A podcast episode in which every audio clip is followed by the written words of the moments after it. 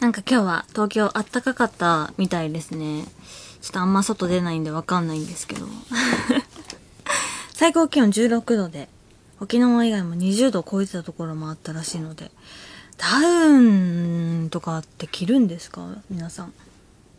私あんま着ないんで、でも買おうかなって迷ってるんですよね。なんか、なんかその、一時期、そのユニクロのウルトラライトダウンをコートの下にベストのやつを着るのが流行ってた時期があって、その時に買おうかなって思ったんですけど、結局買わずに、いや、毎年さ、冬に韓国に行くからさ、韓国って本当にマイナス10度とかの世界なんですよ。だけど、それでもダウンを買わずに頑張ってるのね、新内は。え、どうしてる？えー？どうしてる？え、寒い寒い。だから、街を爆走してます。うん、でもヒートテック着て、ニット着て、うーん、コート着れば、あとマフラーぐるぐる巻いて、割といけるんじゃないかなって思ってて、そう、寒い寒いって言って、でもこ、なんか、めっちゃびっくりしたのが、これ、この話言ったことあったっけ？友達に韓国ですれ違ったの。言ったことありましたっけ？そう、遭遇したの。で、私たちは気づいてなくて、なんか友達に、なんかそのメールで、ね、今韓国いるって言われて、え、いるよって言ったら、今すれ違ったんだけどって言って、え、めっちゃ走ってたねって言われたの。そう、寒すぎて、なんかそのすごい好きなチキン屋さんがあるんだけど、そのチキンをね、どうしてもホテルで食べたかったから、お持ち帰りにして、あの、走ったの。冷めちゃうから。冷めちゃうから、寒い寒いって言いながら走って行ってたら、それをちょうど見られてたみたいで、めっちゃ恥ずかしかった。びっくりしちゃった。しかもなんか、あの、その、寒い寒いって言いながら走ってたからさ、え、声で分かったんだけどって言われて。そう。めっちゃ、そんな縁もあるんですよね。すごいですよね。はい。まあ、というわけでこんばんは。埼玉県出身、メンバー最年長の27歳。以前は日本放送のグループ会社のの OL も兼任する二刀流でしたが、アイドル今はアイドル一本の乃木坂46新内舞です。起きてますか？皆さん。眠くなった？って方は、一回ね、思い切って窓開けてください。そしたらね、もう爽快だから、本当に。さて、ここから3時までの2時間はオールナイトニッポンを担当させてもらうようになってもう4年目。4年前、ゼロが始まった頃はまだ24歳だった私、新内が、今やそこはかとないアラサー感をね、漂わせながらお送りしていくんですけども、まあ、この時間、私同様、お仕事をしながらこの番組を聞いてくださってる方からメールをいただいています。匿名の方からです。僕はセブンイレブンの配送の仕事をしており、毎週水曜日はいつも配送が終わり、会社に戻るまでの道のりで、新内さんの番組を聞いています。このゆるい感じの新内さんのトークが好きで、会社に着く頃は一日の、一日の疲れが取れる気がします。ということで、ありがとうございます。物流をね、支えてくださってる方で。年末年始大変だと思いますが、頑張ってください。ケーキとかね、セブンイレブンでも予約できますよね、確か。ね、ケーキとかさ、あと年末年始って意外とさ、なんか私とかはさ、本当にカウントダウン TV が終わって、家に帰るまでの途中で絶対コンビニ寄るんですよ。家に何もないから。だから、すごい助かるんです。本当に。いつもありがとうございます。まあ、こういった方のお仕事の励みになれるよう祈りつつ、今週もお送りしていきましょう。新内前が生放送、乃木坂46のオールナイトニッポン。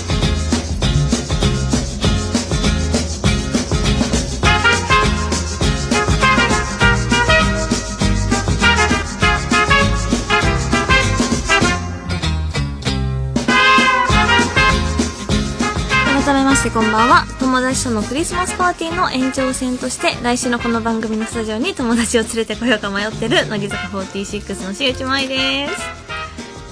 え本当にいいんですか？え出演出演とかはないなしで？なしで見学で？え本当に見学してんですか？えー、うちの友達全然ミーハーじゃないからさ。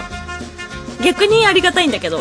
本当になんか芸能人好きな人とかもいないしなんか周りがそのなんだろうなそのアイドルだなんだなんだ言ってる時も全然興味示せなかったんですよ。うん。まあ、唯一かっこいいって言ってたのは、海猿の伊藤伊藤秀明さん。まあ、まあかっこいいって言ってたけど、まあ、それ以外は本当に芸能界とかに全然興味がなくて。そう。SNS も一切やってないです。本当に。SNS も一切やってないし、本当に侍ガールみたいな感じなので、本当になんだろうな。そのなんか古き良き時代の女みたいな感じなんですよね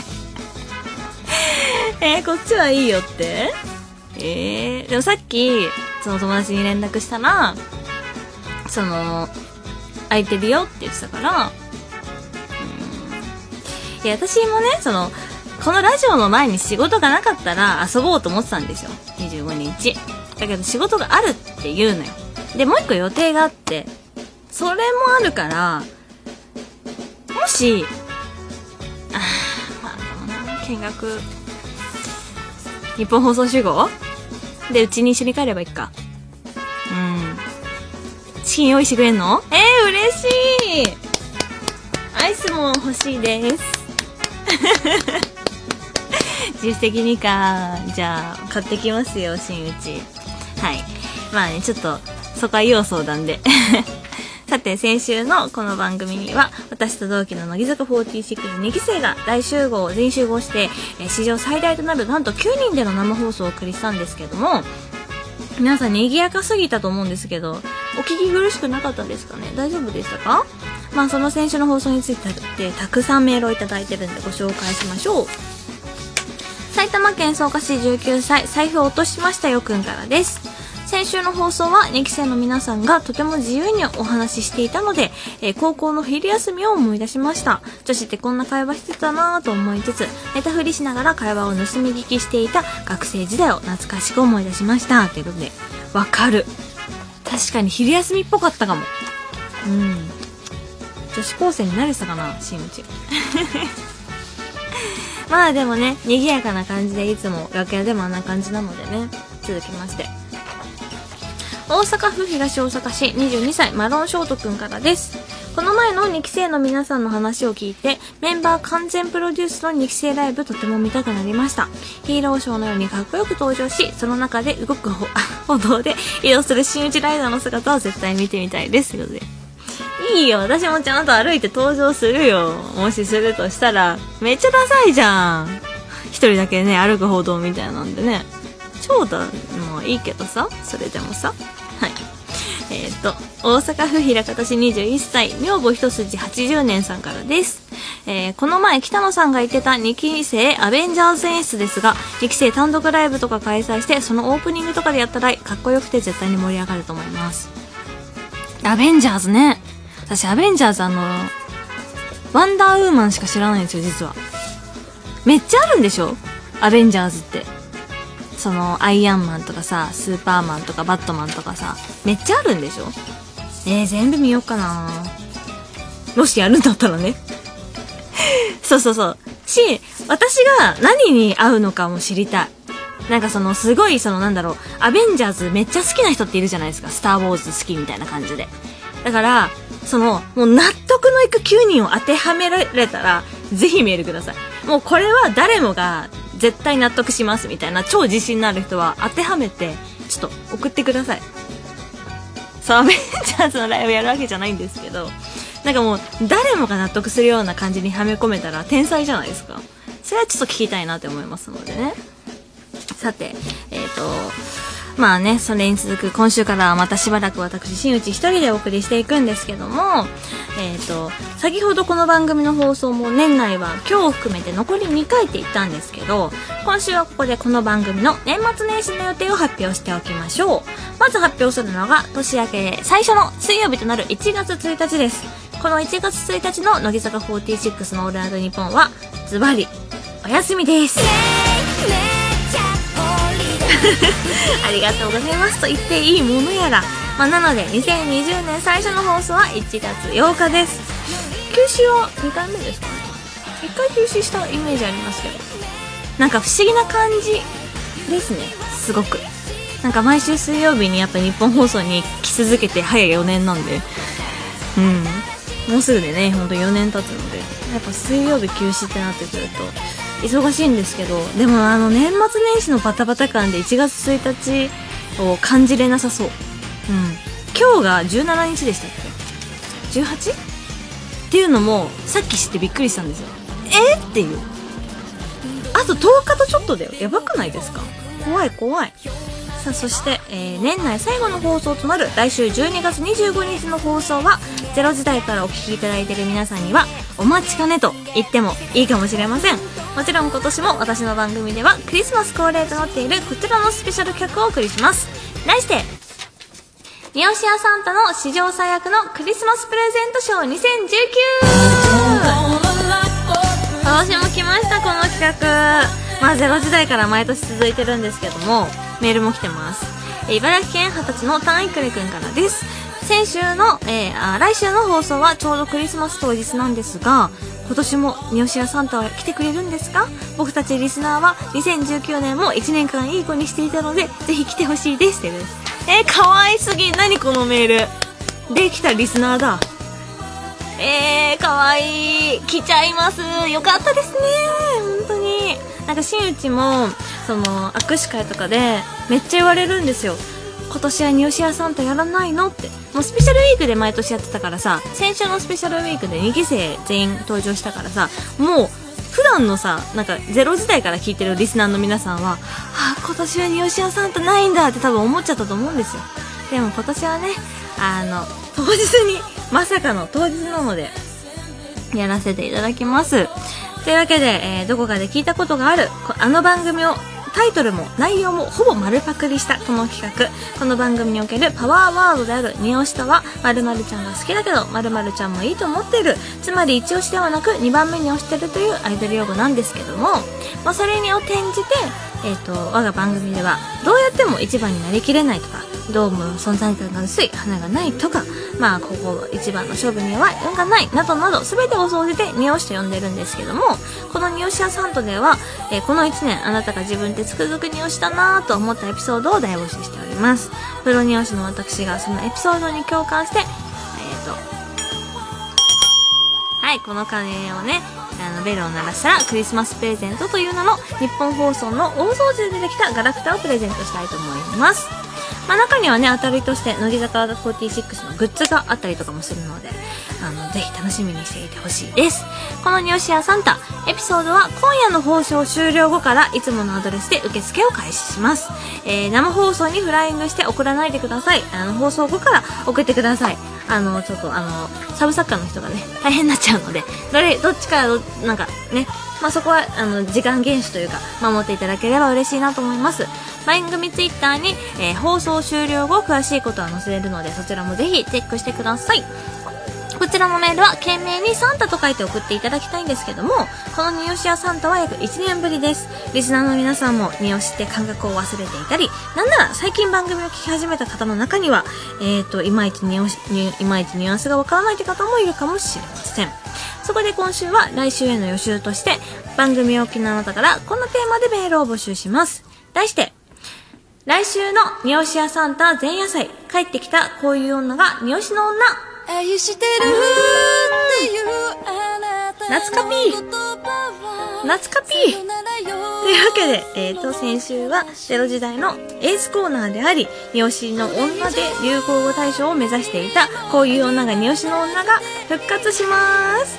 あなたが思うニオシの女の特徴や、ニオシの女がやりがちなこと、言いがちなことを、えー、あるいはニオシの女の身に起こりがちなことを大募集してご紹介していくので、皆さん今週の放送でニオシのニュアンスを掴んでいただいて、来週のニオシ屋サンタにメールをいただければ嬉しいなと思います。例えば、二押しの女にとって、えー、体育の授業などで言われる、二人一組になってくださいは、ちょっとしたハラスメント。あー、私は大丈夫だ。二人一組は大丈夫だったな。うん。三人一組の方が割れるのよね。三人一組って難しいのよ。本当に。四人で仲いい子は、いや、3-1にするのか、2-2になって1人ずつもらうのか。でも2-2になって1人ずつもらうって、ちょっと心苦しいじゃない。3人1組はきつい。はい。そして、他にも。三好の女が余ったお弁当を持ち帰ると、家に着く頃にはご飯もおかずも偏っちゃってる。私ありましたね、油淋鶏事件。この番組ではおなじみ油淋鶏事件。えっと、えーどんなでしたか？えっと、私がトートバッグ、大きめのトートバッグに、の底にね、油淋鶏弁当を入れてたんですよ。だってそこだったら絶対傾かないから。なんか例えばポーチとか携帯とか入ってる、そこの上に置いたらさ、傾くけどさ、そこに置いたら絶対にこぼれないじゃないですか。だけど、そのね、油淋鶏弁当を、あの、持ったまま、えっ、と、駅、新幹線の待ってるホームの駅で、あったかい飲み物を買おうとしたんですよ。で、あったかい飲み物を買おうとして、カバンの中ゴソゴソやってたら、まあ、マネージャーさんがね、善意でよ。善意で、私のバッグから一緒に探してくれたの。そしたら、私のお財布黒いんですけど、その黒いお財布と、まあ、お弁当間違えちゃったのかな。油淋鶏をボンって。新内さん眠さもあってもう本当に無言になった。えって、チーンと思って。そう。でも最近ね、嫌なことがあったら、なんかその、うちのメンバーの樋口ひなっていう子がいて、ちまっているんですけど、あの、嫌なことがあったらゲロゲロって言うと、すごい、なんか、ポップに終われるから、嫌なことだったらゲロゲロって終わらせるといいよって言われて、言われてたから、あの、最近嫌なことがあったらゲロゲロって言ってます。何の話してんだろう、私。はい。他にも。三好の女に届くクラスメートからの年賀状には直筆のメッセージが書かれてない。あー、私の友達はもうご丁寧に書いてくれてましたよ。直筆メッセージ。ありがたいよね。まあでも私もしてたからね。うん。私も直筆で絶対書いてましたね。うん。し、なんか、なんだろう。いろんな色のペンを持ってたから、うん、なんか、ペンを変えて書いてた。うん。そう。仲いい子は、なんか緑とか、うん、なんかしてたな、そういうこと。うん。なんかよく昔あったのが、小学校1年生ぐらいからかな、の時にさ、近所に住んでる仲いい子まあ今でも友達なんだけど、から、なんか、なんだろう、なんか、なんか、水にインクを赤と青となんか緑とかをマーブル状にして、それをペンってあの、紙をやって、そのマーブル模様の年賀状が一時期めっちゃ流行ったの覚えてて、そう、転写みたいな。その年賀状とか懐かしいなと思いますね。でも実家にまだ送られてきた年賀状は全部取ってあります。年賀状ボックスみたいのがあって、ちゃんと取ってます。うん。ああ、でもわかんない。引っ越した段階で捨てたかな？え、あると思う。うん、あると思うな。まあ、こんな感じで今週はあなたが考える二押しの女の特徴をメールで送ってきてください。番組のメールアドレスは、乃木坂アットマーク、オールナイトニッポンドットコム、乃木坂アットマーク、オールナイトニッポンドットコムです。乃木坂のスペルは、えっ、と、NOGIZAKA、オールナイトニッポンのスペルは、allnight, nippon、です。あなたからのメールお待ちしています。また、番組ではツイッターもやっています。アカウントは、アットマーク、のぎ 46ANN、のぎ 46ANN、はえーハッシュタグは、シャープ、乃木坂46、ANN をつけてつぶやいてください。乃木坂46のオールナイトニッポン。この番組は、ジャルカード、エイブル、ブルボン、白夜処方、サミー、種の滝、以上各社の協賛で東京千代田区有楽町日本放送キーステーションに全国36局ネットでお送りします。そしてこの番組は動画無料配信サービス、ショールームでもスタジオの様子を動画付きで同時生配信中です。スマホやパソコンでネットが使える方は、ぜひショールームで極真打ちをチェックしてください。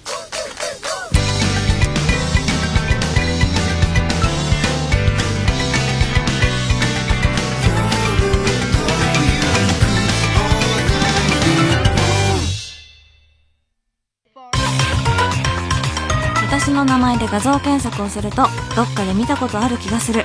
結構ありふれた20代の女性が出てきます。画像検索は間に合ってます。新内前が生放送。乃木坂46の「オールナイトニッポン」メールが届いています。埼玉県春日部市27歳プロテックのエスカくんからです。新内さんのオールナイトニッポンを聞き始めておよそ4ヶ月になりますが、まだ新内さんの顔を知りません。このラジオでは画像検索が禁止されてますよね。でも新内さんは普段ショールームでは動く新内が見れますと言っていますね。それはもうほぼ検索と同じじゃないですか新内さんの顔も気になりますが、小学校の先生に約束は守らないといけないと言われて育ったので、どうすればいいかわからずもやもやしています。ということで。でもそうだよね。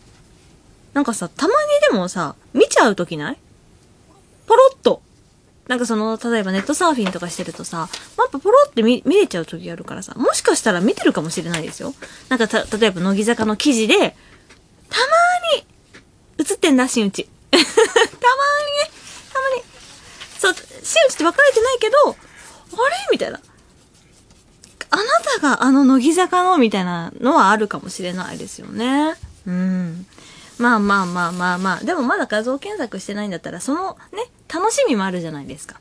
声からいろいろさ、なんだろう、妄想もはかどるというか、声からいろいろ想像できることもあるから、まだその状態を楽しむのもいいんじゃないかなと思います。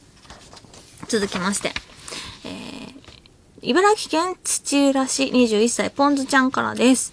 さっきのサムライガールのお話ですが、私の友達にもいます。私がなんで SNS やらないの？って聞いたところ、直接会って話す方が楽しいよと言われ、私もふと我に返りました。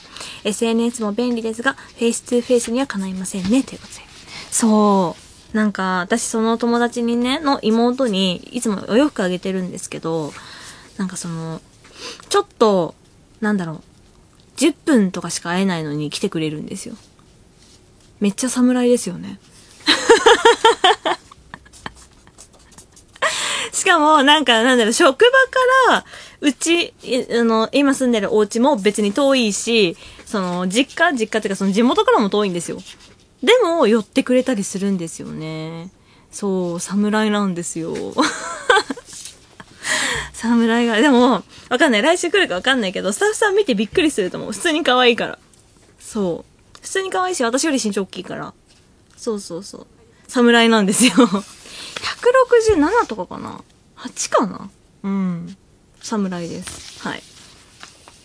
まあ、メールはまだまだお待ちしています。今週のテーマは、来週のニオシアサンタ前夜祭、帰ってきたこういう女がニオシの女ということで、来週のニオシアサンタに向けて、皆さんに改めてニオシとは何かを思い出してもらうため、えー、今週はあなたが考えるニオシの女の特徴を送ってきてください。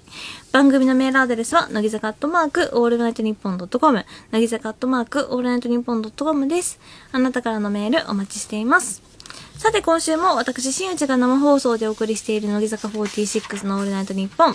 この一週間私はね、年末らしいお仕事ってやつはまあ一段落落ち着きまして、まあ週末は握手会があったり、撮影があったりしつつ、一時期のマネージャーさんの言うところのね、小忙しい時期は抜け出したんですけども、どうしますか？あの、私かねてからこの番組の中で、やっぱドラマ好きだドラマ好きだって申し上げてきましたけども、そろそろグランメゾン東京の話しましょうか。どうですか？あ、しなくていいですか？いや、ちょっと待って、させてくださいよ、本当に。まあね、これまで散々お話ししてきたように、あの、私、新内学生時代から、まあ、一視聴者、今、一ドラマファンに戻ってね、あえてこういう呼び方をさせてください。キムタク世代なんですよ。そう、キムタク世代。まあ、木村拓哉さんが出てる番組はこれまで数々見てきました。まあ、グッドラック。あと、お得意のプライド。あと、月の恋人とか。もうすべてやっぱ最高だったじゃないですか。だから私にとってやっぱドラマといえばキムタクは絶対に外せないんですよ。もうキムタクのドラマが青春と言いますか。もうなんかもうキムタクは出てる番組は見るしかないみたいな、そんな感じなんですよ。まあそんな中、まあ今回のグランメゾン東京はね、放送前から、まあキムタクらしいキムタクが見えるっていうね、ドラマだっていう評判を耳にしてましたんですよ。してたんですよ。してきました。そう、私たち、キムタク世代は、そのキムタクが欲しかったんです。待ってたんです、本当に。だからこそ、まあ私がドラマが始まった10月から、まあグランメゾン東京は、やっぱ毎週録画していまして、ただ、私、連続ドラマを見始めると、あの、次が待てない性格なんですね。毎週毎週次の週の放送を待つ、やっぱストレスに耐えられないと言いますか。まあ、だから、放送が始まってからも、まずは5話ぐらいまではやっぱ我慢するんですよ。まあ、5話まで録画を溜め込んでから、もうストレスなく一気に見ようと思ってたんですね。でも、やっぱ毎週ね、番組でも話してきたように、まあ、11月の下旬ぐらいから、まあ、お仕事がこう忙しくなってきて、まあ、せっかく溜まってるのに、やっぱ見る時間があんまなかったんですよ。で、まあ、そうこうしてるうちに、8話まで録画が溜まっちゃってたんですけど、まあ、その間も、握手会でファンの方から、やっぱグランメゾン東京見たみたいな。超面白いよっていう話をめっちゃ言われてて、まだ見てないのに、結構期待が高まってたんですよ。で、この前時間ができたので、やっぱ満を持してグランメゾン東京に手をつけたんですけど、まず1話見て、もうありがとう、キムタクっていう感じでした。私たちキムタク世代の大好物のキムタクさんがいました。本当に。あの、走りながら、みたいな感じのところとかも最高と思って。で、もうそれに続けてさ、2話、3話、4話、さらに5話、6話って見てたんですけど、いや、もう本当になんだろう。毎週違う感じの、なんだろう。毎週誰かにスポットが当たるんですよ。及川光弘さん、光弘さん、ミッチー、ミッチさんとか、あと沢村さんとか、まあそれぞれにもうスポットが当たったりとかして、もう素晴らしい、まあグラメゾン東京だったんですけど、で、えっ、ー、と、7話を見ようと思って、録画ミストを見たら、リストにね、7話だけなかったの。6話の次が8になってたの。や、これどういうことって思ったんだけど、思い返してたら、思い当たる節があったんですよ。それはおそらくちょうど7話が放送されてたある日の日曜日のね、あの夜、私は友達が家に遊びに来てて、まあ一緒にテレビで、ネットフリックスで映画を見てたんですよ。まあテレビを見てるっていうよりは、まあネットフリックスを見てたんですね。で、今思えば、ちょうどグランメゾン東京が放送されて、うちのレコーダーが録画してる時間ぐらいに、まあやけにレコーダーの赤ランプがチカチカしてたんですよ。それを覚えてるの？なんかめっちゃチカチカしてんなって思ってて。で、その後友達が帰ったから、まあ、東京では同じ日曜日に放送されてる私たちのレギュラー番組乃木坂工事中を録画してる、したのを見ようとしたら、それもね、リストに入ってなかったの。うち毎週録画してるんですけど。で、仕方ないから、まあまた Amazon とか Netflix で別の映画見ようと思って見出したら、映画がね、残り10分ぐらいってところで、テレビすら映らなくなったんですよ。なんか信号がなんか受信できませんみたいな。そう。え？と思って。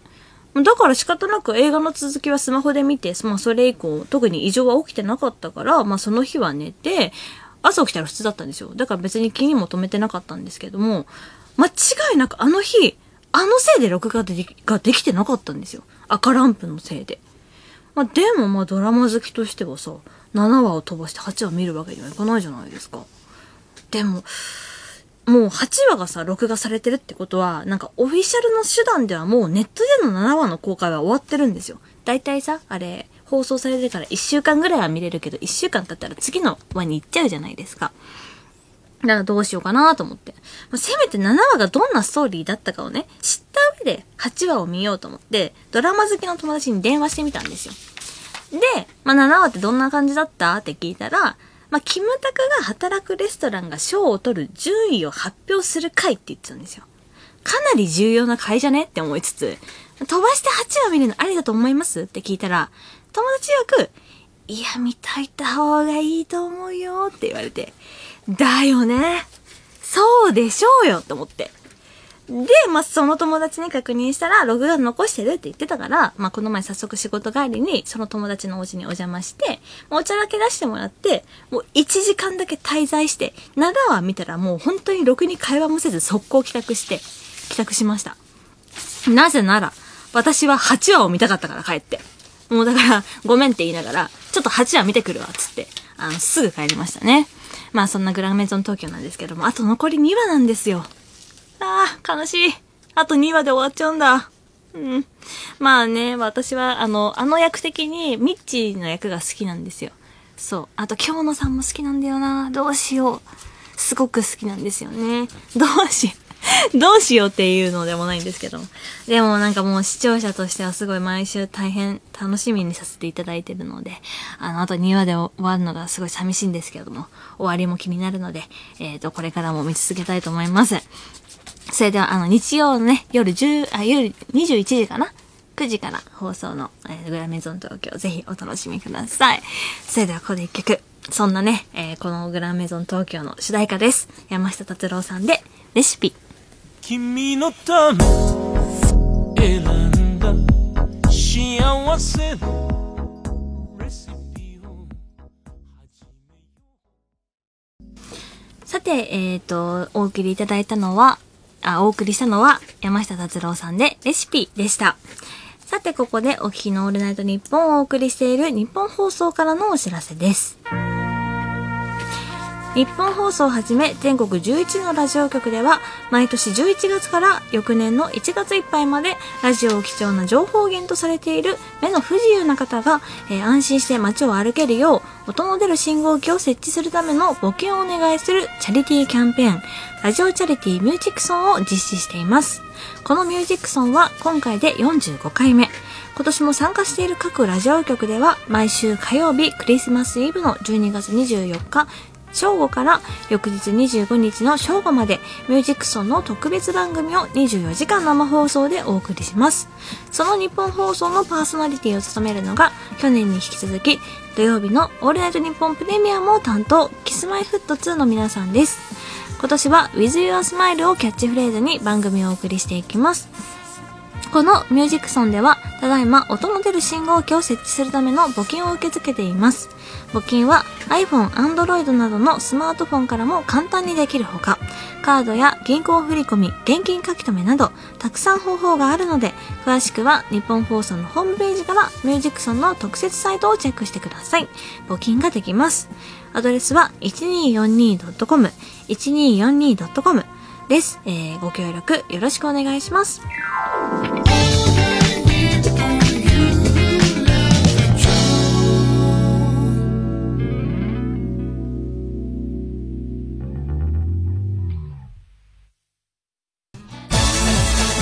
新内前が生放送乃木坂46の「オールナイトニッポン」メールが来ています東京都北区二十歳の剣馬たたきくんからです新内さんさっきのアベンジャーズの件ですがワンダーウーマンはアベンジャーズではないですよおーおーおーおーおアイアンマンやキャプテンアメリカなどのアベンジャーズシリーズはマーベルコミックスえーワンダーウーマンやスーパーマンは DC コミックスといっておま、おな、同じアメコミでも、アメコミ会社が違うのです。ということで、失礼いたしました。無知って怖い。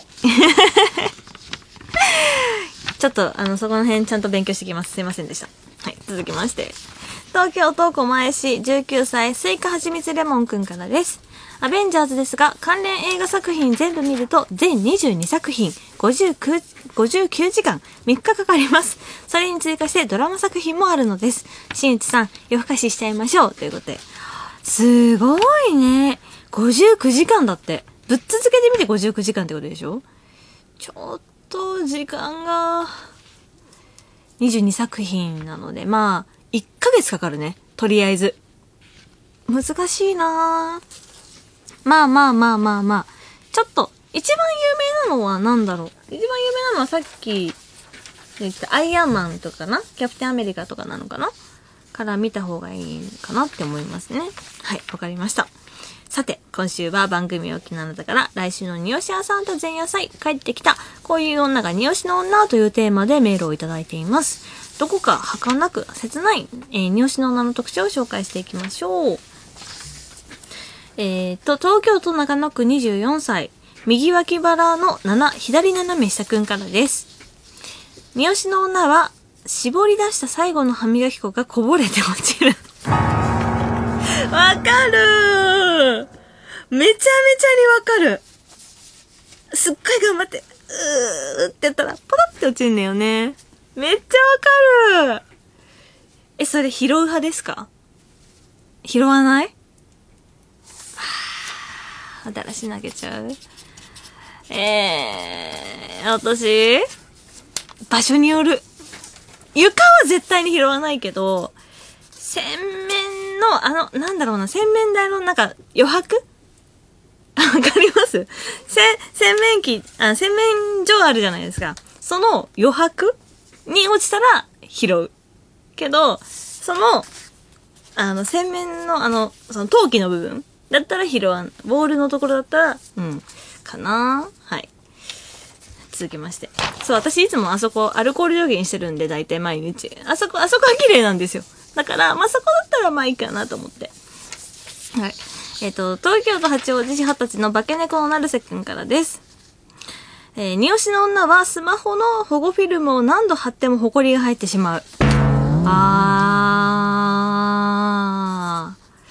私もう最新の注意を払うので、入ったことないですね。でも私スマホの保護フィルム定期的に変えるんですよ。やっぱなんか、女性だからかな、爪がやっぱ当たって、シャッっていうサインが気になっちゃうんで、半年に1回以上変えてるかなうん。シャっていう線気になりません？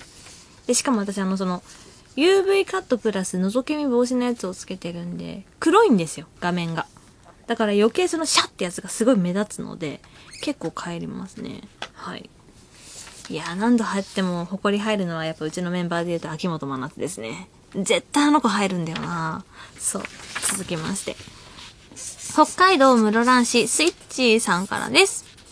三好の女は教室に残って勉強しているのに気づかれず電気を消される。え、私教室に残って勉強してたことがないからわかんないや。うん。電気消されちゃうのかな？そうだよね。でも気づかれないみたいなエピソードはよくありますよね。うん。私も気づかれ、うん、気づかれなかったことは何度かある気がするけど忘れちゃったな 続きまして。東京都八王子市二十歳の化け猫のマルセくんからです。三好の女は新しい財布を買っても友達と被ってしまう。あーでも若い頃そうだったかも。うん。なんか、かわいい、なんだろう。水玉の、黒と白の水玉の財布とか、被っちゃってましたね。やっぱなんか、行く場所が一緒なんですよ。近くの丸いとかさ、近くのサティとかさ、そういうとこで買ってるからさ、やっぱ被っちゃうんですよね。デパートに置いてあって、可愛いなって思うのがやっぱみんな一緒だから。そう、スクールバッグとかもよく被ってたし、筆箱とかもよく被ってたイメージありますね。うん、わかるわかる。あ、メールはまだまだお待ちしています。今週はあなたが考える三十路の女がやりがちなことや三十路の女に起こりがちなことをお待ちしています。番組のメールアドレスは、乃木坂アットマークオールナイトニッポンドットコム、乃木坂アットマークオールナイトニッポンドットコムです。あなたからのメールお待ちしています。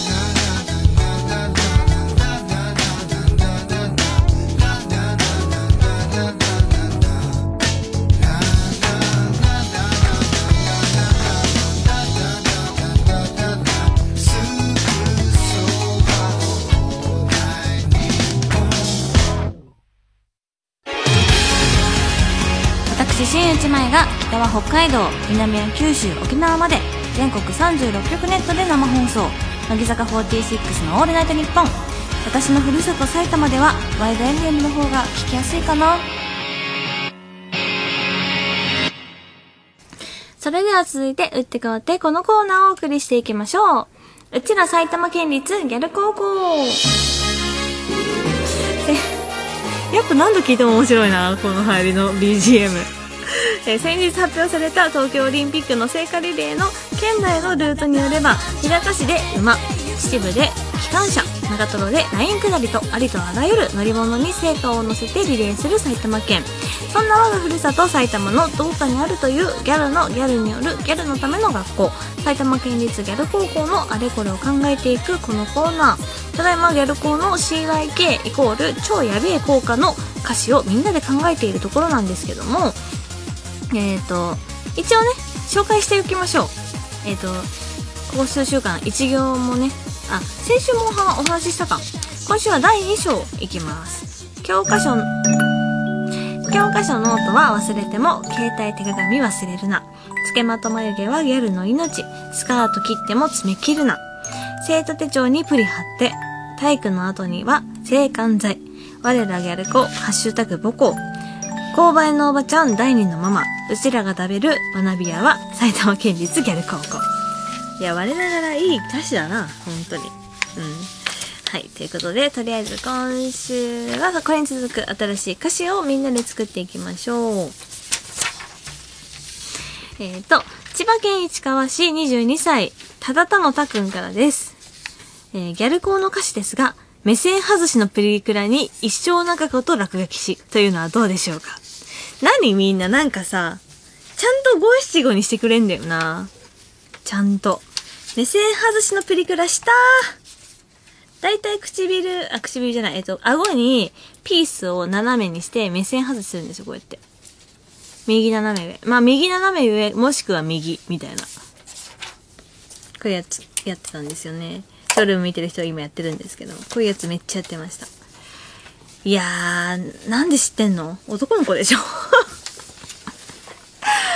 一緒の中子ね、しかもこれはね、本当に、あのーちゃんとし、ちゃんとしてるなって思ったのが、仲、仲、仲間の中に、えっ、と、こう、もうちゃんと人弁が入ってるやつなのでね、ちゃんとした子です。よくできたリスナーです。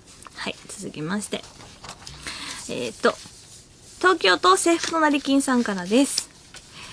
消し去りたい彼氏を旦那と呼んだ過去。旦那派ね。いたいた。クラスにいた。旦那派。うん。相方派もいた。うん。でもなんかやっぱ、私がやっぱおしゃれだなって思ってたのは、彼って呼んでる友達はやっぱおしゃれだったなって思う。うん。そう、まっすぐ。なんか私の彼はっていう時に言ってる友達の方がなんか好感度が高かったイメージありますね。旦那、旦那かって思いながらやっぱ聞いちゃってたからさ。うん。だ、旦那ね。ほんま、まあ将来的になるのかもしれないけど。まあ高校時代、まあ中学時代全部含めて見て、その頃から付き合って結婚してる人はやっぱいないので、うーん。私の周りはいないですね。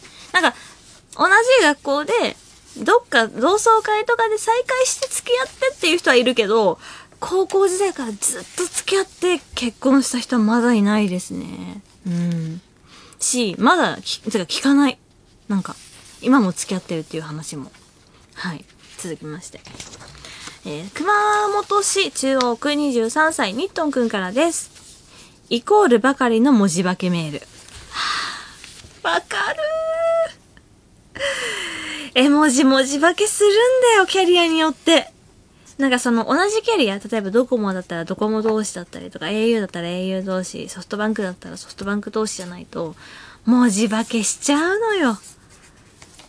そう、今でこそさ、変換されたりとかさ、共通絵文字とかさ、あるけど、昔はしてたのよ。文字化け。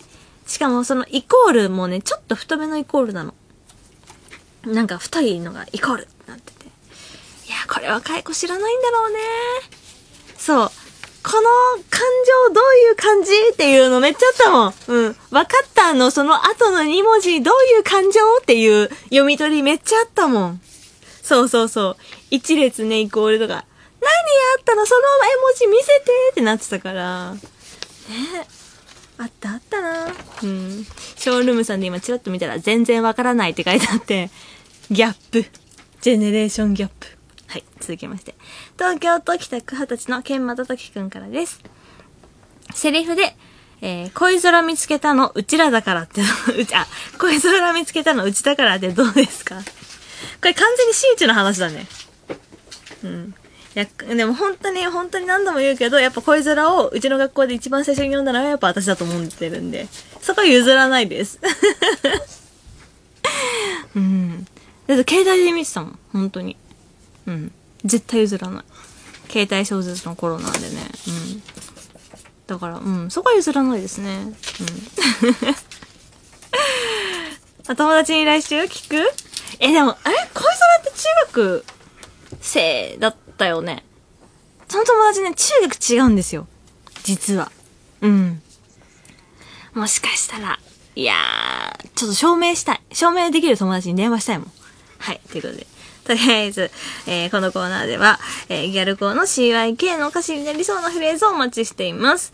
番組のメールアドレスは、乃木坂アットマーク、オールナイトニッポンドットコム、乃木坂アットマーク、オールナイトニッポンドットコムです。件名にギャルと書いて送ってください。お待ちしています。それでは今週のオールナイトニッポンプッシュの曲です。DYT で嫌いになれたらいいのに。叶うことのない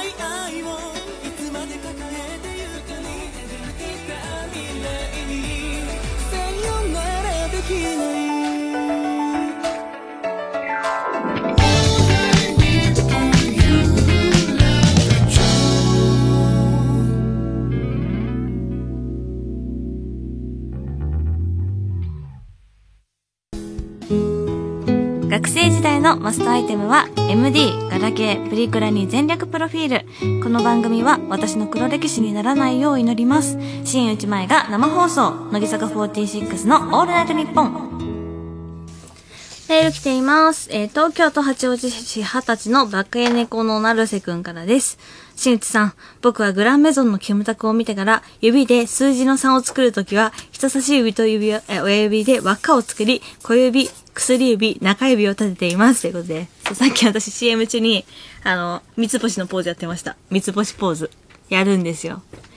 三つ星ポーズです。あの、キムタクさんがですね、えっ、と、そう、小花夏樹さんって言うんですけど、役名。小花さんが三つ星を表すときは絶対に小指と薬指と中指を足して三つ星ってやるんですよ。そう、手の甲向こう側に三つ星ってやるんですよ。グランメゾンガチで。そうなんですよね。そう、さっきやるんですよ。そう、三つ星。そう。そう、三つ星をね、そう、目指してるんで、彼らは。三つ星を、そう、三つ星を目指し、な、目指す、まあ、なんだろう、番組というか、ドラマなんですけど、三つ星を目指して、そう、ガクと、えグラメゾン東京っていうね、あの、レストランがあって、そこで競い合ってるみたいなドラマなんですけど、見てないんですか皆さん？スタッフさんで見てる人？しー一人一二、一二三、四、五、六、七。七人中、八人中二人？はぁ人生損してる。人生半分以上損してる。グランメゾンみたいに面白い作品を見ないなんて。だって日曜の夜9時いるでしょ家に。いな？いいるでしょテレビつけて。うん。今からでも、まあ今からか。いいよ。私が持ってくる。7はないけど。私まだ撮ってあるから。うん。私が、私が DVD に焼いてこよう。はい。はい。ということで。えーさて今週は来週のニオシやサンタに向けて、改めてニオシの女のやりがちなことやニオシの女の身に起こりそうなことを紹介する、えー帰ってきた、こういう女がニオシの女というテーマでメールをいただいています。ご紹介していきましょう。えー岡山市南区25歳、三八太郎くんからです。ニオシの女は集合写真で隣のこのピースが顔面に被る。あ。これ、新内の場合ね、身長が高かったので、割かし大丈夫でした。うん。後ろに立ちがち。うん。でもなんかすごい、これ身長高い人あるあるだと思うんですけど、まあ、乃木坂でも結構そうなんですけど、身長高い人が後ろに行くって、段がない時はいいんですよ。でも、段がある時って、身長高い上に段だから、もうね、あの、私の胸ぐらいに顔があるから、集合写真がね、ちぐはぐになっちゃうんですよね。それどうにかなんないかなっていつも思ってて。だから、台がある時はちっちゃい子が後ろに行くべきなんですよね。って、すごい思いながら、いつも集合写真撮ってます。だから、そう、身長が高い上に、あの、その台、なんか箱馬みたいなので乗っちゃうと、もう身長がもう、すごい差になっちゃうからね。ね、あ、わかるって言ってくれる人いる。はい。続きまして。東京都港区カズピーさんからです。二押しの女は冷蔵庫を、冷凍庫は保冷剤で埋まってる。私一定数入れてますね。保冷剤。え、何に使います？えっと、ゆで卵を冷やすときに下に引くのとか。すごい笑われた。めっちゃ普通だと思ってたのに。めっちゃ普通だと思ってたのに。めっちゃ笑われてる。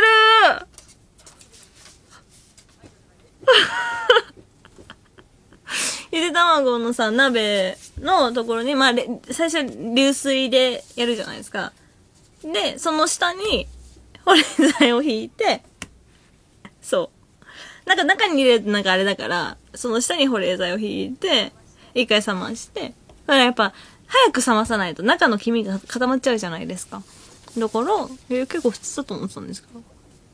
保冷剤、保冷剤って他何に使いますなんかお弁当持ってってた時代はお弁当とかにつけてたけど、よく考えれば確かにそんなに使わないかもしれないですね。うん。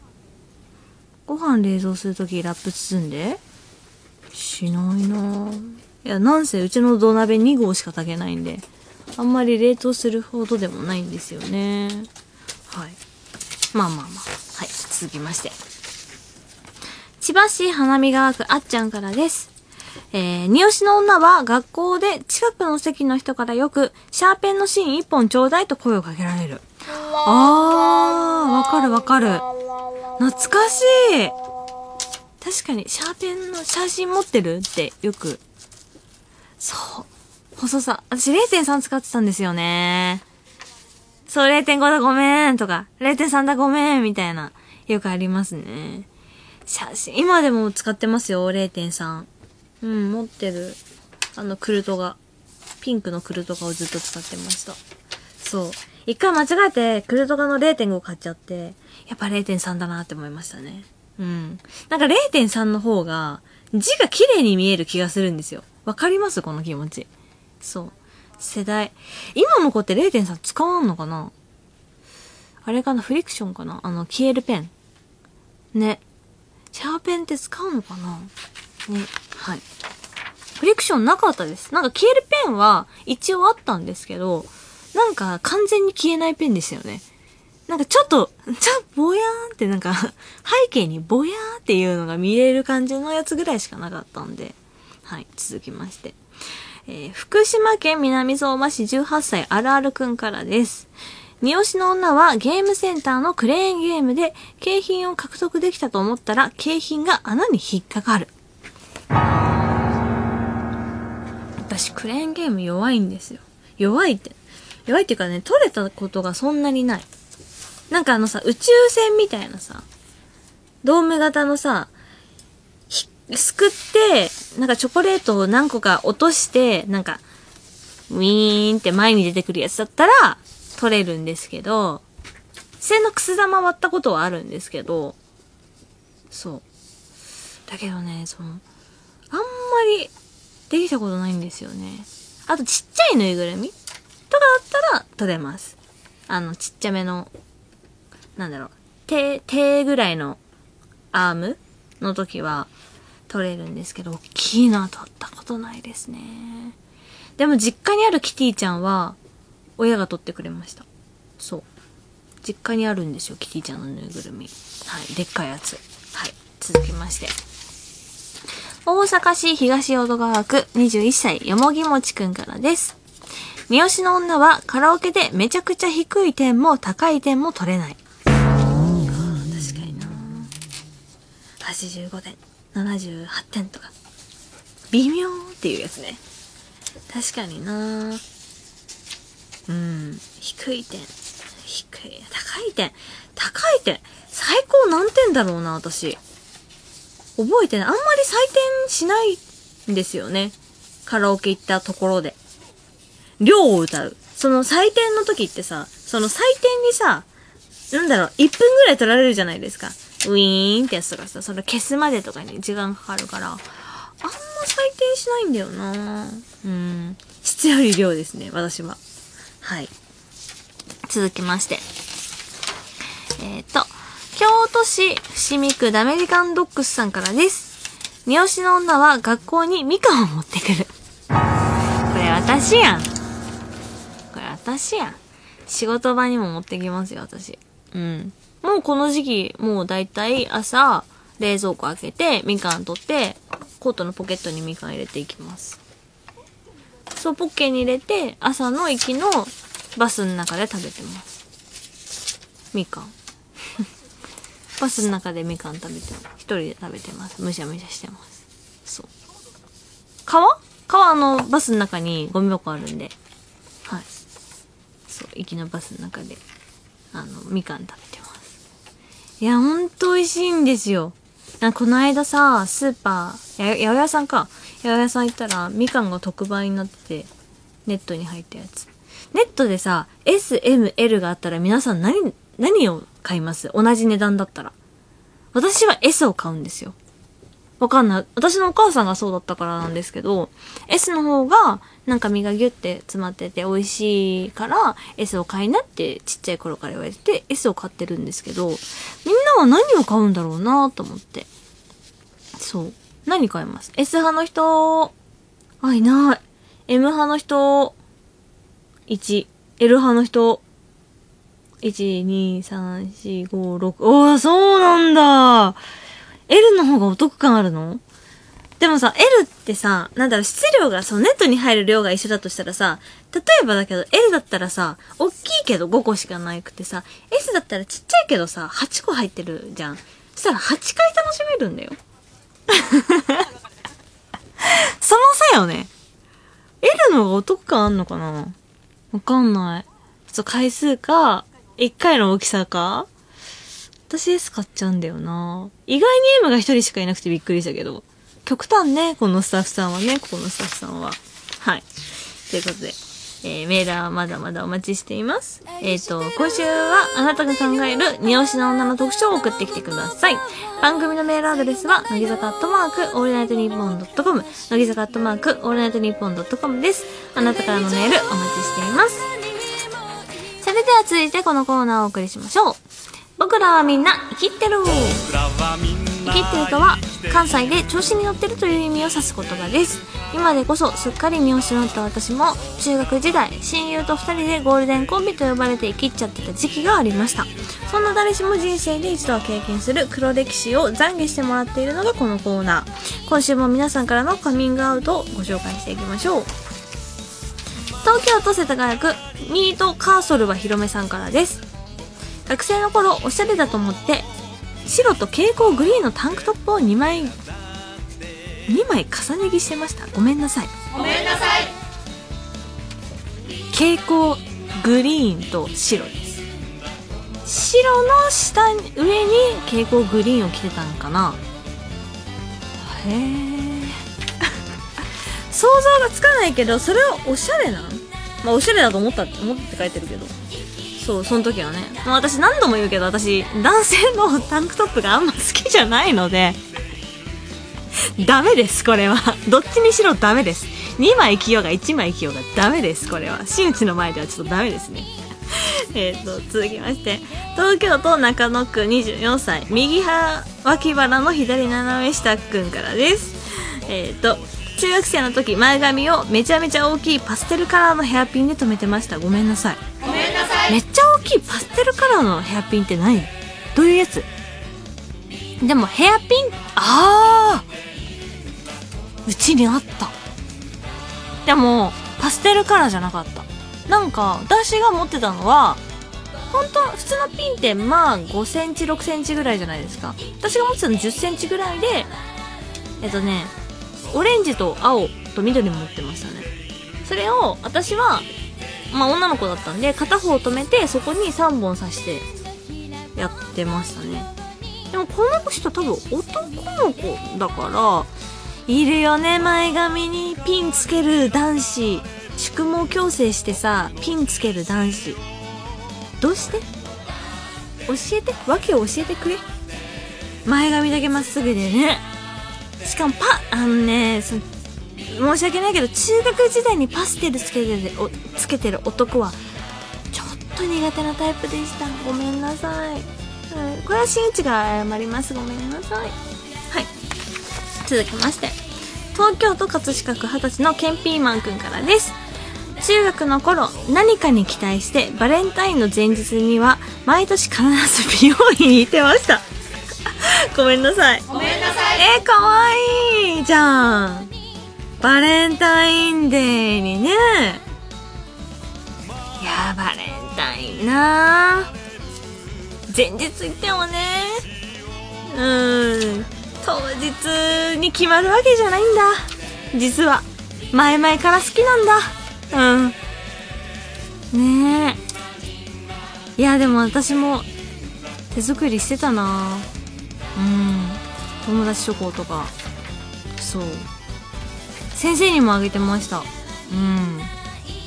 だからめちゃめちゃ大量生産いつもしてた。本当に。私よくマドレーヌとかブラウニーとか焼き菓子系を作ってましたね。うん。なんか生チョコとかトリュフとかも作れるんだけどなんか大体みんな作るじゃない。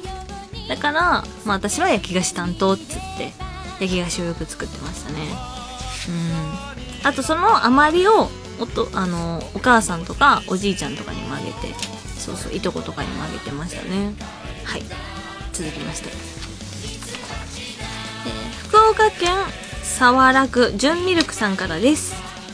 黒歴史懺悔のコーナーあー、えっと、高校生の頃眠れない日に歌詞を書き溜めていたんですがそうこの前それを読み返したら「ダサい大人ゴルフ」というタイトルの曲のサビの歌詞がこのままだとダサい大人にホールインワンしちゃうぜベイベーでした。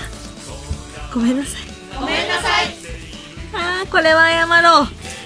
これはちゃんと謝りましょう。曲のタイトルが「ダサい大人ゴルフ」っていうのがまずダサいじゃん。その後のさこのままだとダサい大人にホールインワンしちゃうぜベイベーっていう語彙力ね。浅はか。実に浅はか。うん。これは謝ろう。これ本当になんか勇気出して送ってくれてありがとう。死ぬほどダサいじゃんこれ。本当にありがとう。うん。本当にこれは ここちゃん周りには言わない方がいいよ。うん。注意しとく。うん。はい。というかこのコーナーではあなたがイキってた時期にやらかした黒歴史のカミングアウトをお待ちしています。番組のメールアドレスは乃木坂アットマークオールナイトニッポンドットコム。乃木坂アットマークオールナイトニッポンドットコムです。懸命に生きってると書いて送ってきてください、えーお待ちしています。それでは私が生きってた時期のヒット曲2005年の曲です。レイラスターティンスターリングユナイト、えーエンドレスストーリー。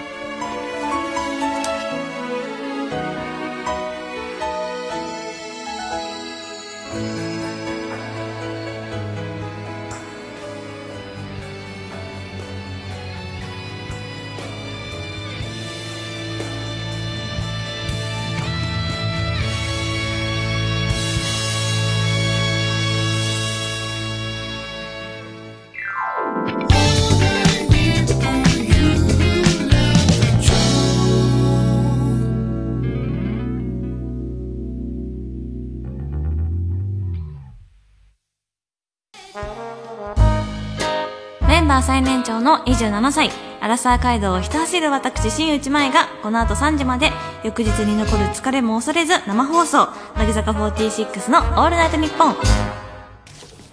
メールが来ています。えっ、と、東京都狛江市19歳きのっぴくんからです。新内さん、僕の好きなキムタクは、完璧な料理を作れた時に、脇の下に手を入れて天を仰ぐ、えっ、と、キムタクです。ということで。そう、あのですね、そうなんです。あの、グランメゾン東京のキムタクさんはですね、美味しい、自分がもう確実に美味しいと決まった味をした時は、あの、一口食べて、笑顔で上を向くんです。そう。それが合図なんですよ。上を向いた時は美味しいっていう合図なんです。そう。それを多分言ってくれてるんですけど、脇の下に多分手を入れてる時と、なんかスプーン持ちながらの時とかもあるんですけど、そう、多分何パターンかあるんですけど、多分、キノッピくんは脇の下に手を当てながら、多分、あの、上を、天を仰ぐ、多分、キムタクさんが好きなのかな。私が、その、1話でね、あもうこれすごいキムタクさんやってくれたなって思ったのが、あ、なんか、なんか、その、なんだろうな、その、ちょっといかつめの外国人に追われてるんですよ。そう。今時ないじゃん。今時 今時なんか、なんかやばいことあっても追いかける、二人に外国人に追いかけられるキムタクっていう構図ないじゃん。それを、ちゃんとやったの、やってのけてくれて、それがもう、拍手。大好きと思って。なんか、やべえとか言いながら走ってるのよ。大好き、そう、1話でそれをやってるからもう大好きと思って。そう、それそれ求めてたやつ、それそれと思って。はい。私の好きなキムタクでした。はい。それでは続いてこのコーナー行きましょう。乃木坂インタビュー、新内前の一人でできるもん。えー結局のところ映画は一人で見るのが一番楽しくて夢は海外一人旅そんな私が、えっ、と、えっ、と、番、えっ、と、あお仕事の合間などに、私が自ら乃木坂インタビュー、あ、え 乃木坂メンバーに出演交渉し、自ら IC レコーダーを学ばし、自らインタビューしてくる完全自立型のコーナーです。前回のこのコーナーでは先週もゲストに来てくれた私と同期の2期生の寺田蘭テちゃん、渡辺美里ちゃん、山崎玲奈ちゃんのインタビューをお届けしましたが、今回はこの2人です。今日はこの人がゲストに来てくれました。梅沢みなみです。絶対拾ってないんですけど。梅沢と、いいわもうどれかでテンションがちょっと。テンションちょっと今踊ってきたので山田蓮香です何の今お仕事ですか？えっ、と坂道テレビですです坂道 TV です歌収録してますしてますねうん。どうですか？姉さんはカレー食べてます姉さんすいません。はい。そう、私はあの、カレーを食べながらインタビューを撮ってたんですけど、たまたま楽屋で、なんか私があの、誕生日席みたいなところに座って、右に梅がいて、左に蓮華がいたから、あ、ちょうどいいなと思って、レコーダーを回したんですよね。歌は、歌収録だったのかな？はい、乃木坂4、坂道テレビで、あの、やらせていただくんですけども、12月30日に NHK で放送されるので、皆さんよかったら見てみてください。まあそんな二人に、まずは2019年を振り返ってみての感想を聞いてみました。えー、でもいい高校生になったのとうん。後輩が入ってきたのが大きいですね。学生らしいことできた？あ体育祭？うん。体育祭はあったんですけど。鉢巻き何色だった？の鉢巻きとかないんです。T シャツ？T シャツが配られるんですね学年で。なるほどね。学年クラスか。クラス T シャツみたいそうなそうそうそう。へー。赤でした。へ赤か。ー。1年2位でした。お、すごいいいじゃん。あ学年でやるから3位までしかないんですけいやいやいやあんますごくないやん。どっちもどっちど真ん中 真ん中下。真ん中。3年が1位でした。そっか。梅は？どんな一年だった？私は JS なので。え？JS って言ったらさ女子。小学生。女子成人生せ、あれ？成人したんですよ今。今年そうです。あの成人式ありがとうございます。成人式から始まって、なんか本当あっという間でしたでもわかる。グル年々ね。うん。グループに的にもなんかいろいろ変化があったりとかもしたから。そうですね。なんか必死でした。脳が追いつくのに、こっちあってこっち脳みそ足りい、ない。うん。うん。本当に。で今年めっちゃライブさせてもらいました。あ確かに蓮華一番やってんじゃない？私あん前ツからずっとやってて、んうん。前ツアンダラ？うん。で上海も行って34期ライブもやってでそろそろは台北。バスラもあるから私ずっとずっとリハーサルしてるんですよねすごっ。じゃあなんか切り替えが大変でしたねえ、すごいライブをありがたいことにやらせてもらう機会があった年だったみたいなので、いやー、2019年ね、私もライブは上海も行きましたし、あの、全国ツアーもやりましたし、あと、なんだったら6月ぐらいに、シングアウトのライブもやってるので、あ、5月ですね、横浜アリーナやらせてもらってるので、結構ライブをやった年だなとは思いますね。さあ、続いて2人には、先日行われた3、4期生ライブについても聞いてみました。三四期ライブどうだった？楽しかったよね。なんか終わってみればうん楽しかったけど。楽しかったけど。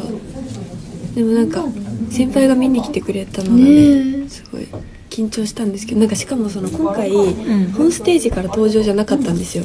あ、そうだね。外周からうん。下ステージ上ステージに登場して、うんうんでその私が一番最初に登場したところがもう先輩たちがいる席だったから 困る。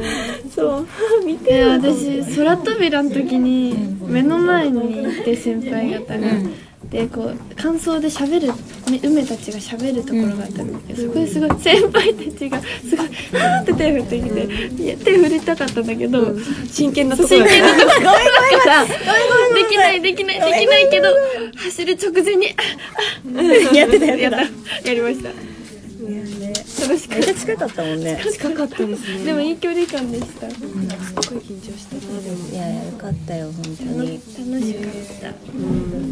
何の曲が好きだったの？二人は。あ自由の花あ自由のかなアンダー曲をやらせていただいたんですよ、あそうだったんだ。アンダー曲やりたいって言ったら、うんセットリストに入れてくれて。3期生ブロック4期生ブロックっていうのがあって。あんたね。そう3期生でダンスインスト日常自由のかなって超最高いうかっこいい曲続きのところがあってね。すっごい楽しかった、そこ。いいな私もねアンダー曲でナミコロやりたいのずっと。うん。めっちゃ好きなの。ナミコロ好き？久保ちゃんも。やったことあるあちょっとあの音に音に乗る音に乗る。ぐぐらいでその熱量で喋っていただけると。うん。本当に一生好きで私はもうずっと、もう一生好きです。えあの曲マジでいいよね。もうもうもう素晴らしすぎます。さすが乃木坂ファン。さすがだ。いやいい曲多いよね乃木坂。多いです。めちゃくちゃ多いです。本当に。はい、あのね、やっぱ、3、4期生ライブも大変だったみたいですけど、あの、やっぱ緊張すごいしてたので、やっぱ先輩たちのいないライブが初めてで、すごいなんか私も見に行ったんですよ、初日かな？見に行って、代々木だったんですけど、見に行ったら、その前に、ちょうど、あの、そのエンジン終わった後の、そのメンバーに会って、3、4期生後輩ちゃんたちに会って、なんか、梅が本当に、その、撮影？あれ？あのーなんだっけ？映像権の撮影で、本当にスケジュールがない中でめちゃめちゃ頑張ってたから、大丈夫かなっていつも思ってて、その、なんか、行く時に、そのエンジン終わって、ステージに向かう時に、梅大丈夫？って、あの、抱きつきに声かけに行ったら、泣いちゃって、あ、私、泣かせるつもりじゃなかったんだけど、みたいな、やっちまったと思って。まあでもそれぐらいなんか、なんかその、あーなんか不安だったんだろうなと思って、すごい、その、もうそれも受けて、そのライブを見させてもらって、すごいいいライブだったなって思いますね。本当に。梅沢はいつも私を、に、なんだろう、甘えてくれて可愛いなって思いつつ、責任感とかもすごい、ね、強い子なので、いろいろ背負ってるんじゃないかといつも不安になっております。まあまあ、で、あと私のね、好きなナミコロ。久保ちゃんも好きって、あの、涙がまだ悲しみだった頃っていう曲があって、それが久保ちゃんも好きだったらしくて、ちょうど楽屋に入ってきたタイミングで、あの、そう、久保ちゃんが喋ってくれたから、入って入ってって思って、そう。ナミコロもすごい好きな曲なんですよね。なかなかやっぱバースデーライブぐらいじゃないとやらない曲なので、多分サード？サードシングルのアンダー曲だったんですけど、そう、私と仲良しの伊藤ねねちゃんっていう子がセンターだったんですけど、すごい好きな曲です。はい。そして最後に、二人には来年、来年に向けての意気込みも聞いてみました。まあバースデーライブもあるのでどんな感じになるかわからないけどそうです4日間ありますからね。4日間ですよ4日間。その前に台北ライブがそうです。あるのでじゃあ台北の皆さんに一言ずつ。えっと2年連続で、えーライブができてすごく嬉しく思います。えっと約1年ぶりの台北ライブになるんですけども、え4期生もいたりまた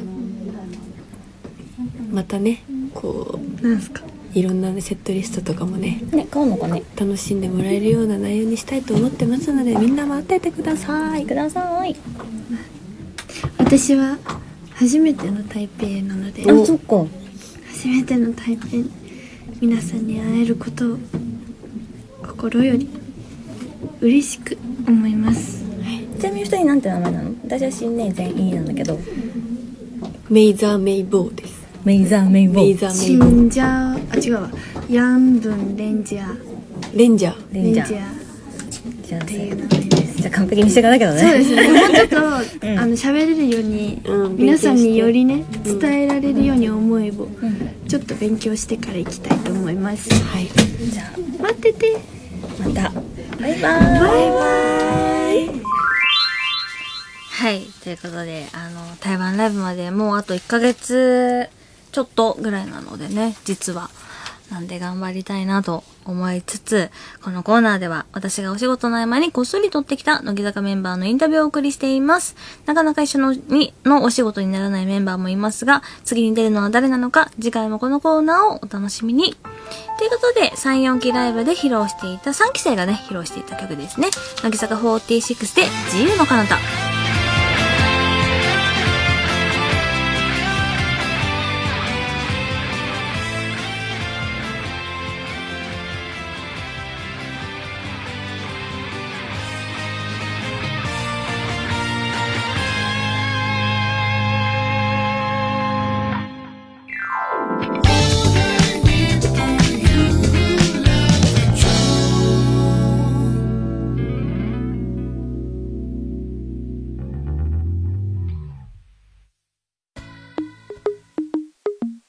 乃木坂46の「オールナイトニッポン」新内前が生放送でお送りしています。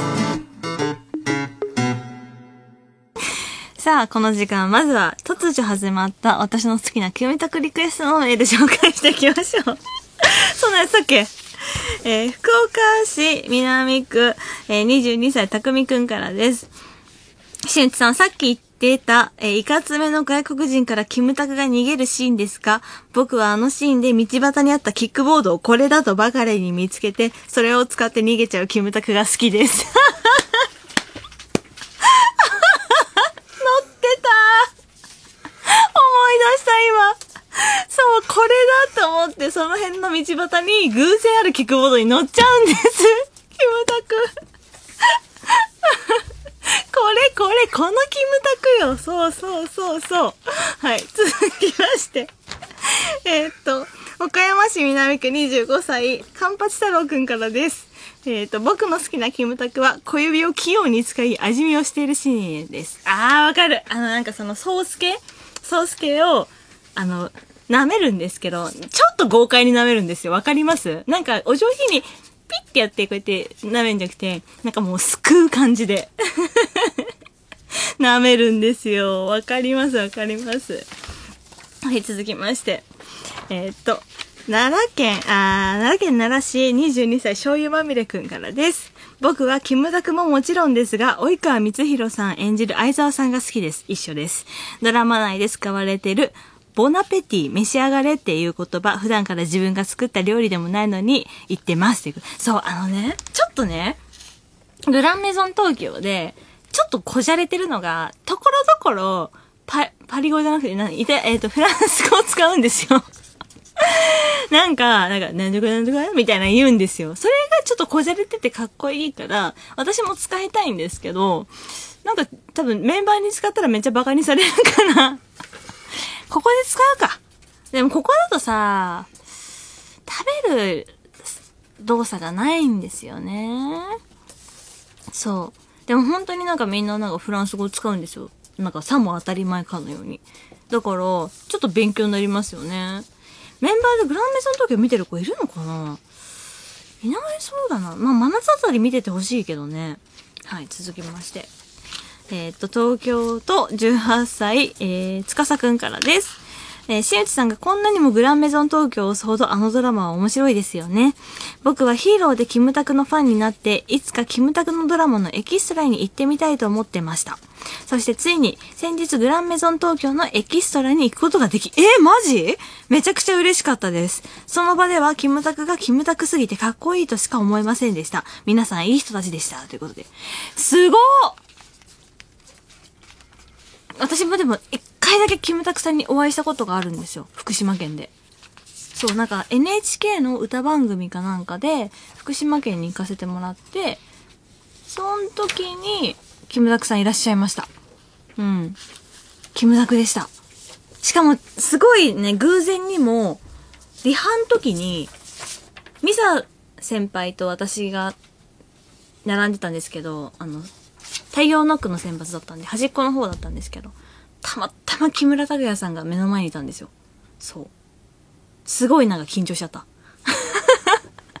あ、キムタクさんだって思い、テレビで見ていたあのキムタクさんだって思いながらリハしてましたね。はい。まあでも、お会いする機会ないですからね、キムタクさんとかも。だからエキストラすごい楽しみにしています。リスナーがいるんだなって思いながら見てますね。グランメゾン東京。ねえ。どの回だろうもう出たやつなのかな？でもエキストラあるしんあるな、いっぱい。街中で結構あるんですよね。あとなんか、その、順位発表の回とか、なんか会場に、それぞれの料理人たちが集まって順位発表を待ってるみたいなシーンがあって、もしかしてそこにいたんかな？ね。いや、いいな、面白いな。はい。ということで、えーグランメゾン東京、毎週水曜、あ、毎週日曜夜9時から残り2回です。思い逃しなく。えー、ということで、えーと、それではそろそろお別れの時間も近づいてきてるので、ここでちょっぴり私からのお知らせをさせてください。えー、ことに続いて来年1月19日にも台湾の台北アリーナで乃木坂46ライブイン台北2020が開催されます。チケットなどの詳しい情報は乃木坂46の公式ホームページでチェックしてください。それに続いてえー2月5日には今年2月京セラドーム大阪で4日間にわたって行われ全177曲の楽曲を披露した乃木坂46セブンスイヤーバースデーライブがブルーレイ &DVD となって、えー、とリリースされます。えー予約特典など詳しい情報はこちらも乃木坂46の公式ホームページでチェックしてください。そして、え今年も2月21日から24日までの4日間愛知県の名古屋ドームで乃木坂46のデビュー記念日を祝う恒例のエイスイヤーバースデーライブが行われます。チケットは、えー今度の日曜12月22日までモバイル先行予約を受け付けていますさらに新内個人としてはファッション誌ガールと働く女性のウェブメディア、オチドット .jp にレギュラーモデルとして登場していますので、ぜひチェックしてください。そして先週、えー、言いそびれていたんですが、12月13日、月間テレビジョン、テレビナビが発売されています。そして12月20日、DLT お正月特大号にもちょこっとだけ出ております。そして23日にはカウントダウン TV クリスマス音楽祭2019も放送されますので、ぜひチェックしてみてください。い。や思わぬところで好きなキムタクシリーズ面白いですねみんな。みんなそれぞれポイントあるんですね。勉強になります。そう最近のだってもう完全にキックボードの存在忘れてましたからね。うん。いやさすがですわまあ他のドラマでも好きなキムタクさんあったらぜひあのお待ちしてます。Are you ready? 私新内生放送でやってるんでできたら毎週リアルタイムで最初から最後まで聞いてほしいんですが途中で寝落ちしちゃったあなた寝坊して途中参加のあなたもう一度聞き直したいあなたはスマホやパソコンにラジコというアプリを入れると番組を聞き直せます。乃木坂46の「オールナイトニッポン」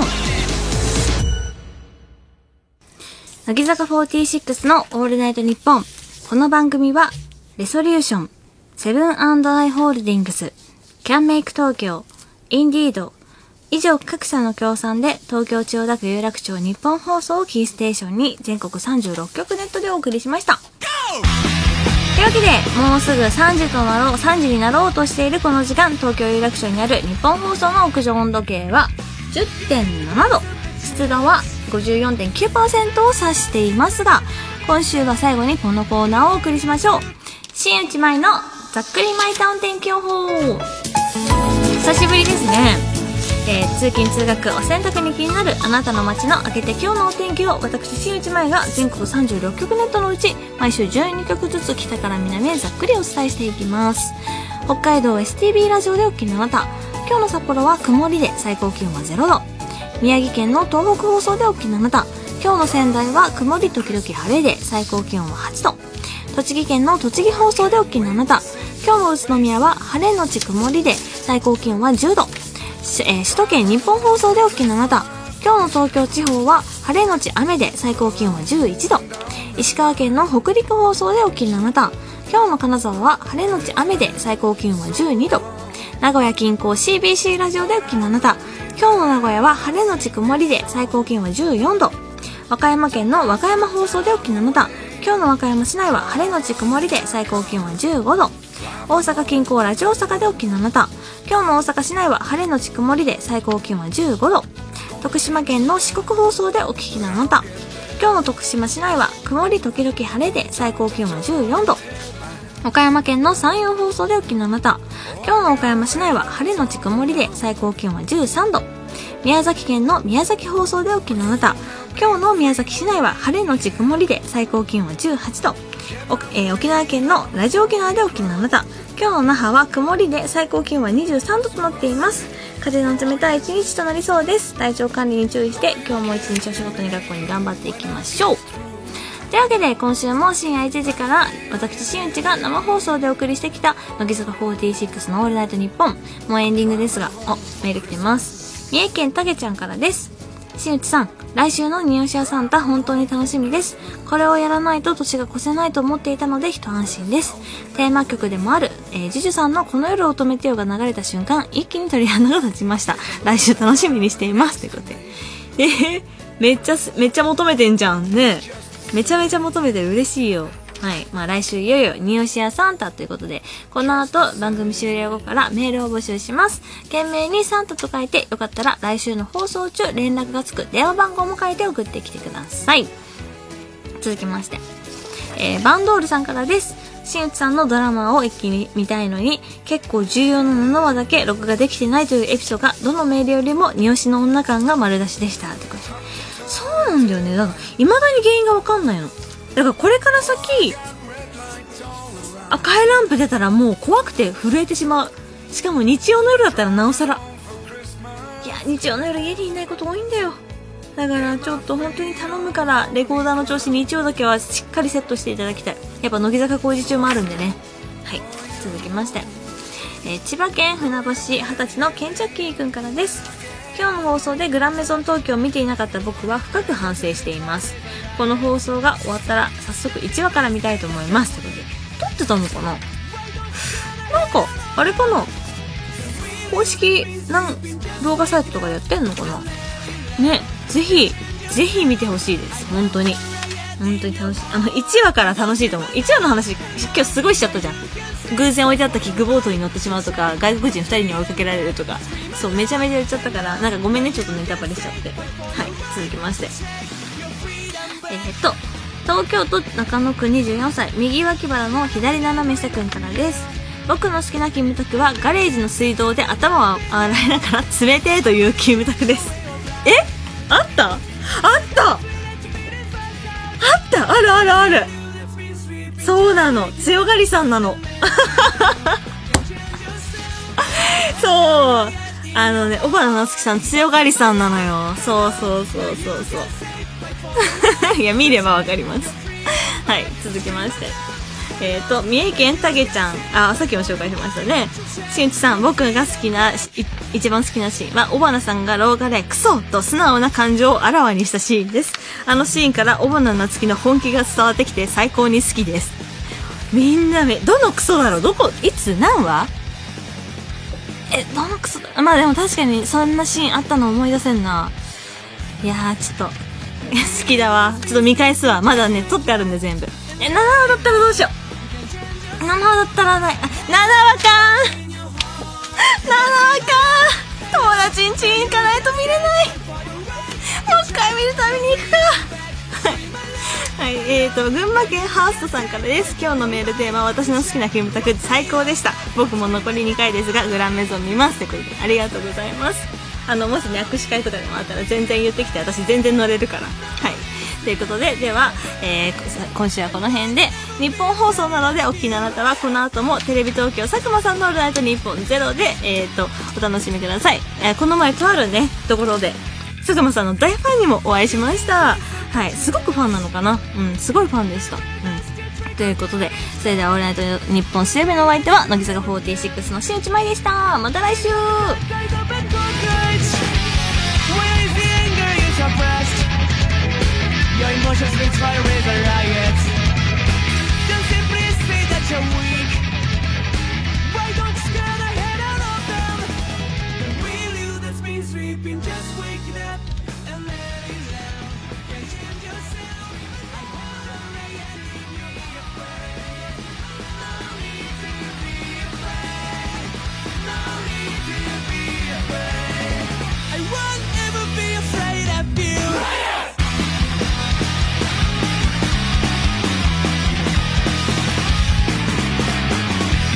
たね。